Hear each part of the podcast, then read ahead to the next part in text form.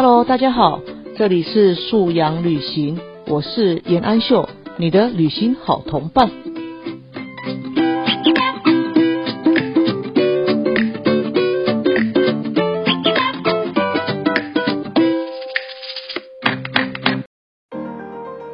平常啊，要累积够多的所谓亲子间的情感存款，那个情感存款是过去他感受到他在你这边得到多少无条件的支持，得到多少无条件你对他的包容跟信任。哦，那他也在青春期，他在那边狂风暴雨的时候，哦，因为我过去这个情情感存款够丰富嘛，所以那个情绪跟那个很奇怪的青春期那个阶段就会比较容易过得去啊。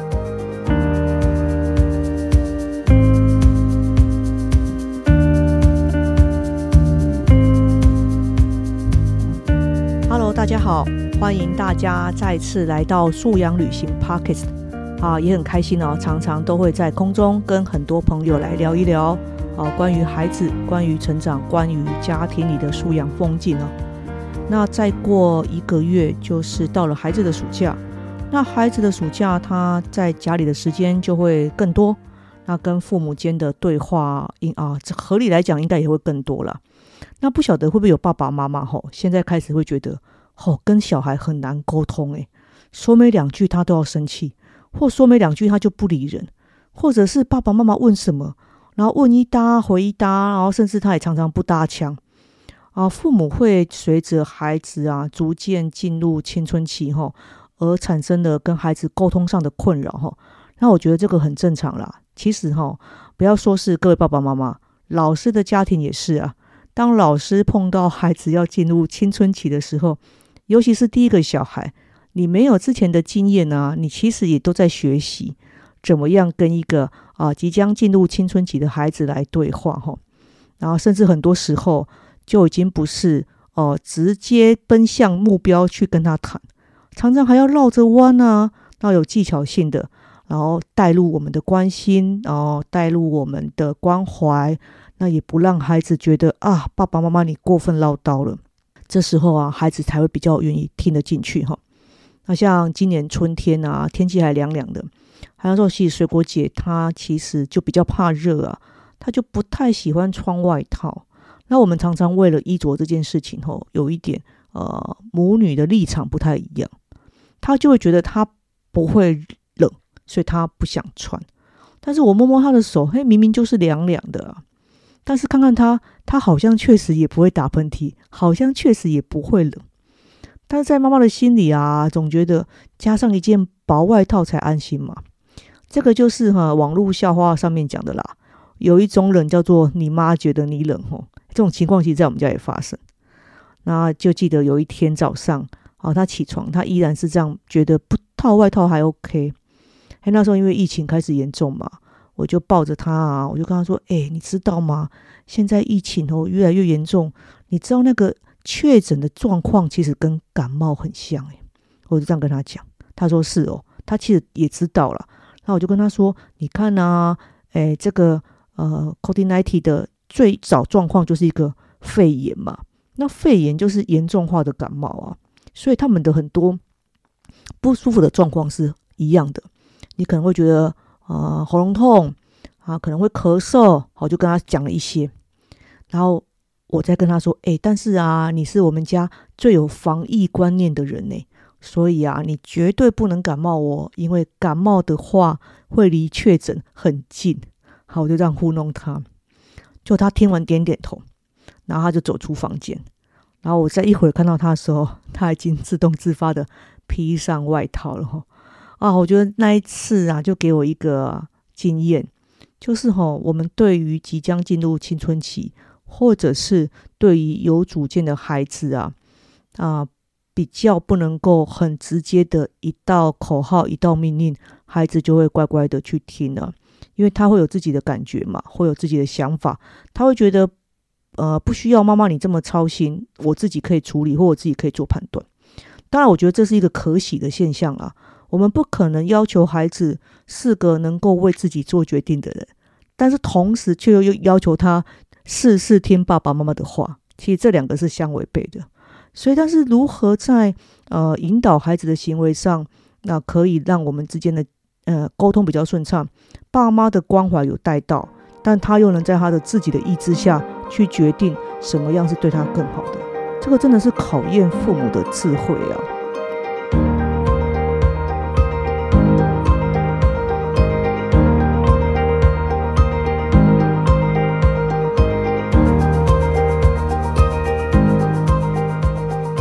你说跟孩子说话是修行吼啊，其实更像是跟孩子说话，更多是沟通问题啦。我们有没有在跟孩子的沟通当中，去理解到孩子真正的需求，跟他真正想避免的事情哈？那这个时候就看父母愿意敞开多少的自己去包容哦，眼前一天一天在长大也在变化的孩子啊。那在孩子的 baby 时期啊，幼儿时期啊。啊，已经很多研究都已经显示了，陪伴孩子的时候啊，父母不要玩手机。就说父母，你沉浸在手机那个画面前那个样子，其实对孩子眼里看起来是很冷漠的，因为你的专注度不在孩子身上，你的专注度在那个手机那个片刻片刻的讯息里面呢。所以当孩子叫你啊，你在回应他的时候，他会觉得你心不在焉，他也不觉得你在跟他沟通啊。哦，所以。呃，有专家建议啊，如果在陪伴孩子的疲劳当中，还是很想有一点点个人的时间或个人的空闲的时候，真的是放下手机，但是拿起一本书，因为那个书那个载体，孩子会看到父母看着书的样子，因为书有厚度嘛，有质感啊，每本书又不太一样，它不像一个是手机里面单一的手机里面装着不同内容，书是固定的，孩子看到父母在翻阅的书。的那个样子跟那个翻阅的声音呢，那个相对的安心感会比较多哦。这当然是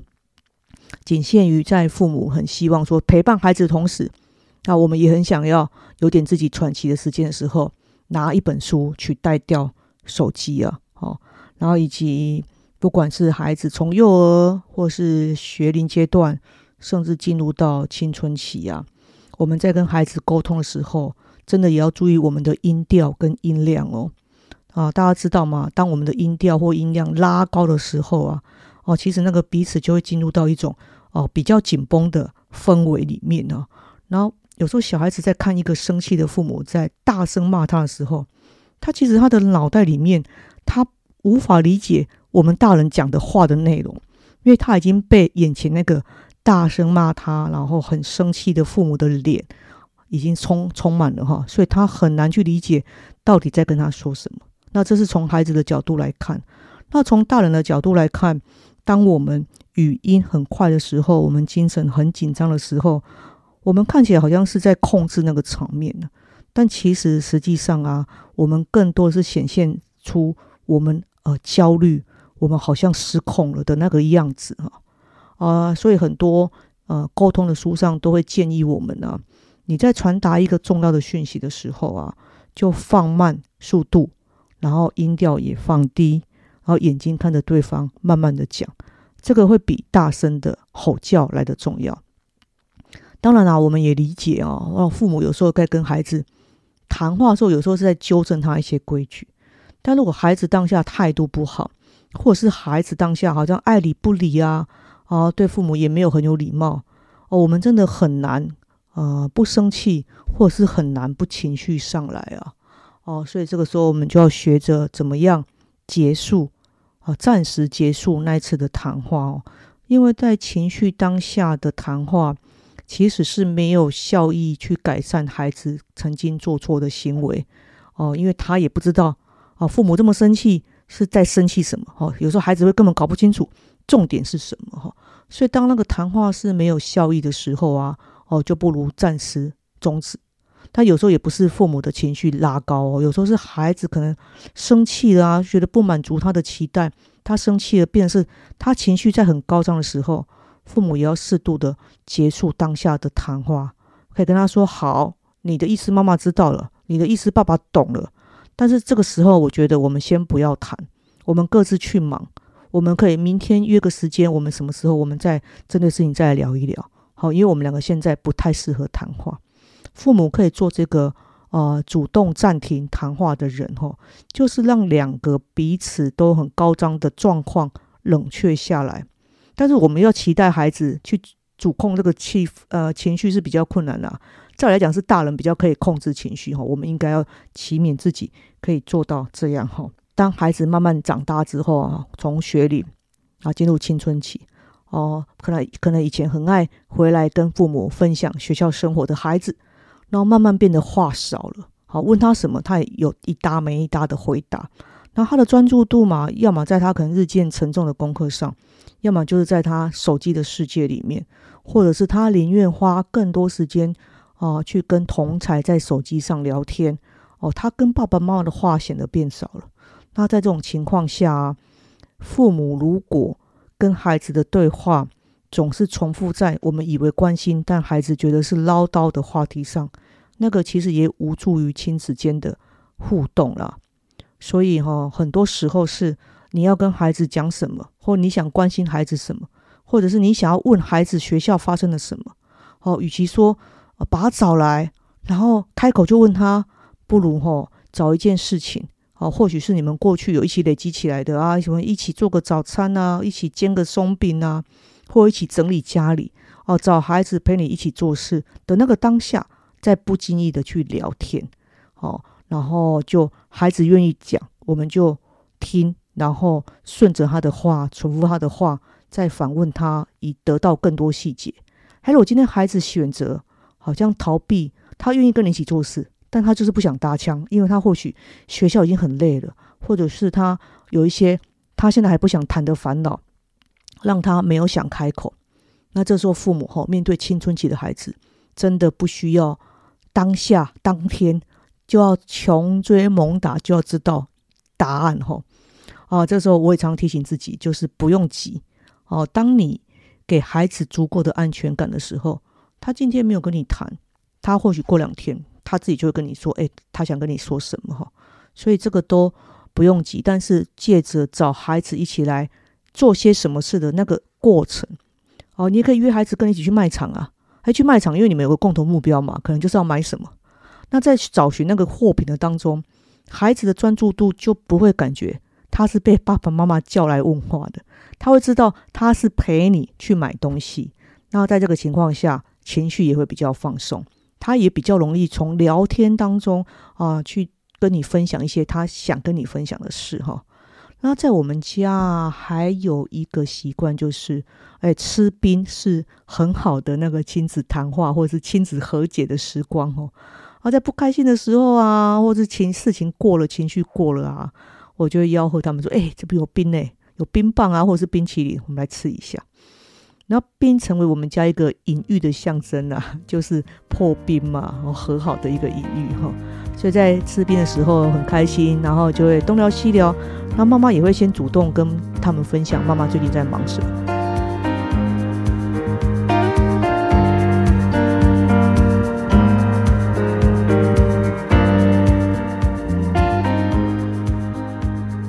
大人哈。与其等待孩子回来跟你说他在学校遇到的事情，他的烦恼，或是你希望听到他学校的什么，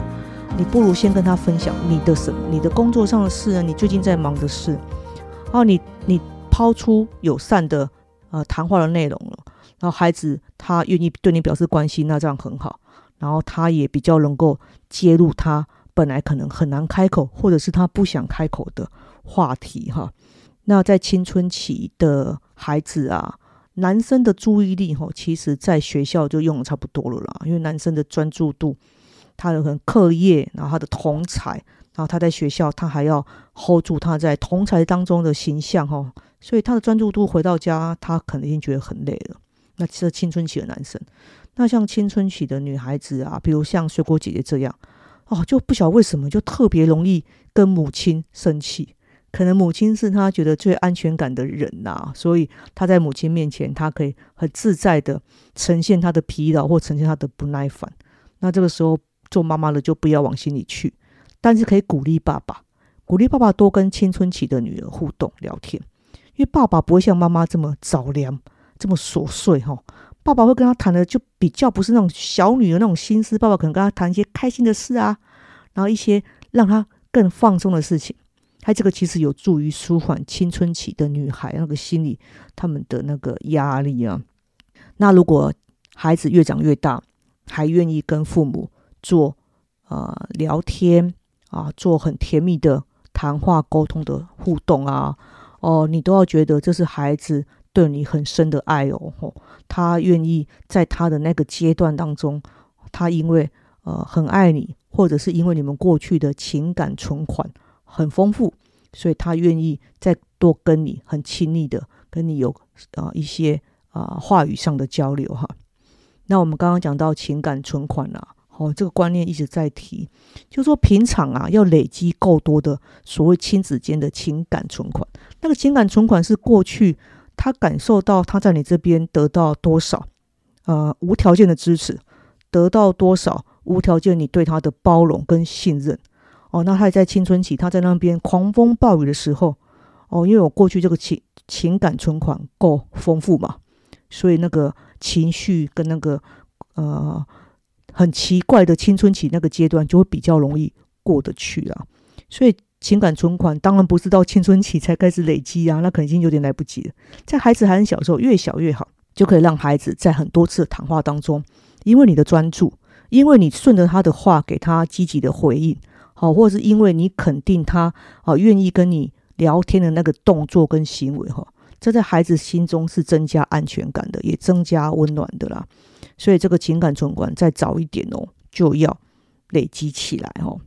那么在跟孩子的沟通啊，或者是啊用言语想要来引导或是修正孩子的行为的时候啊，父母真的要开始学习啊，不是一个动作一个指令，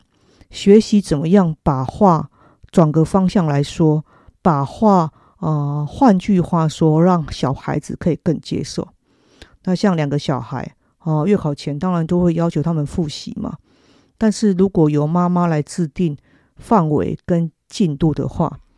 那对于妹妹她那个还在学习的经验的养成中，她或许比较容易接受父妈妈的建议。但姐姐她已经很大，而且她现在功课真的分量也比较重，她或许会想要她自己决定。那当然啦，妈妈真的很想要赶快退场，乐得轻松。她如果自己可以决定，自己也可以执行，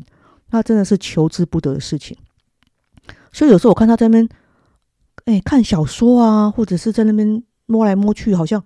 也没有急着要去复习的时候。哦，如果他以前年纪比较小，我就会催他说：“你赶快去写。”我甚至还会规定他：“哎，你今天该，你昨天写的第几课，你今天该写第几课。”但现在已经这么大了啊，我就不会这样那么琐碎的说，我就跟他说：“哎。”你对这次月考啊，你有什么规划？啊，如果这样讲还很笼统，我就跟他说：现在离月考，我看一下，哎，还有十二天。那这十二天呢，你要倒退回来算，你有什么安排？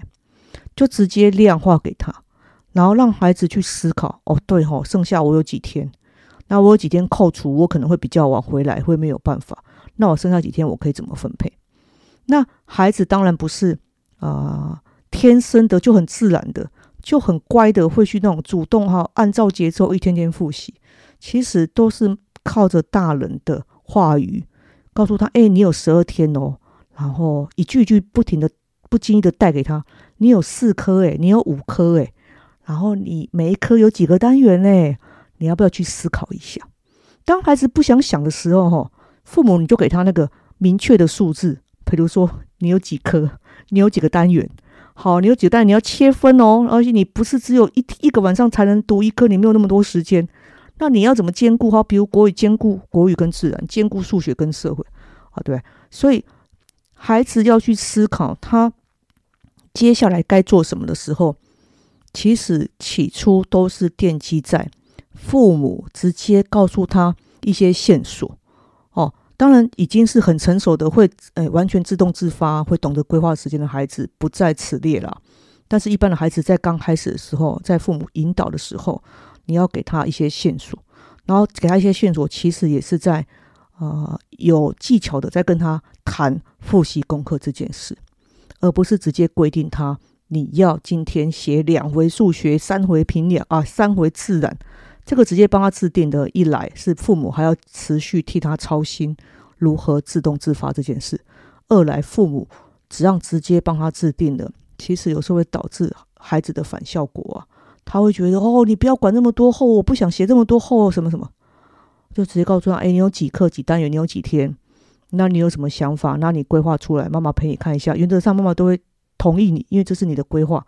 但是规划好之后，另外一个考核的就是你的执行度喽。但是执行度不高也没关系啦，因为你只是小朋友。这个时候再小小激将法一下，我们家用激将法很有很有用哈，因为孩子会觉得。对啦，我是小朋友，但是我也可以做得好。那当然是这对应到每一个家不同孩子的个性。总之呢，举这个例子啊，是要跟各位啊朋友分享啊，在跟孩子的谈话当中啊，第一点我们就不要呃直接射到那个靶心了哈。我们有时候真的是绕着弯走，彼此冲突也会降低。然后第二个，当你想要引导孩子去进行什么的时候，哦，当孩子不愿意想，或者是个性比较被动的时候，我们就可以直接给他一些明白的线索，然后一步一步让他去想下一步我可以怎么做，把很具体的目标或很遥诶很清楚的目标切成几个等分哈，让孩子一等分一等分一等分去进行哦。孩子在进行当中，他获得了小小的成完成的成就感啊。父母，你当然可以在言语的互动当中肯定他啊。哎，你想的不错。哎，你这个思考点妈妈没想过。哎，你这个观念，你这个想法还蛮新的哦。我觉得这个规划的不错，赞美他，肯定他。然后最主要是父母吼情绪，呃，尽可能的不要随着孩子也是起起伏伏。青春期的孩子容易起起伏伏啦。那我们大人呢，你就要知道那是他的历程，他不见得是在今天对你故意对你不礼貌，或者是故意。想要叛逆啊、挑衅啊，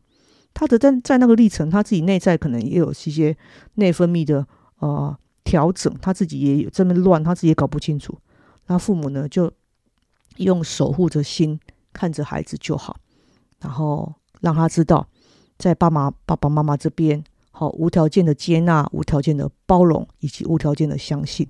哦，经过这个历程啊，其实是。呃，任何话语都会跟爸爸妈妈谈。当然了，那我觉得这个当然是，呃，父母的功课了。但是这个功课其实没有很难做，只是父母就多提醒自己一些。那么我也是在这条学习的路上哈，刚刚跟各位谈的很多，也都是我平常一直在，哎，提醒自己哈。有时候也是捏着大腿让自己生气的时候不要讲话哦，因为生气的时候讲话，妈妈的那个。高涨的情绪哈，其实也会吓了孩子啊。那这点就是跟大家互相勉励，然后也祝福大家哈，也祝福我自己。我们在孩子在走青春期这条路的时候，啊，家庭风景依然美丽哈。好，今天就先聊到这边。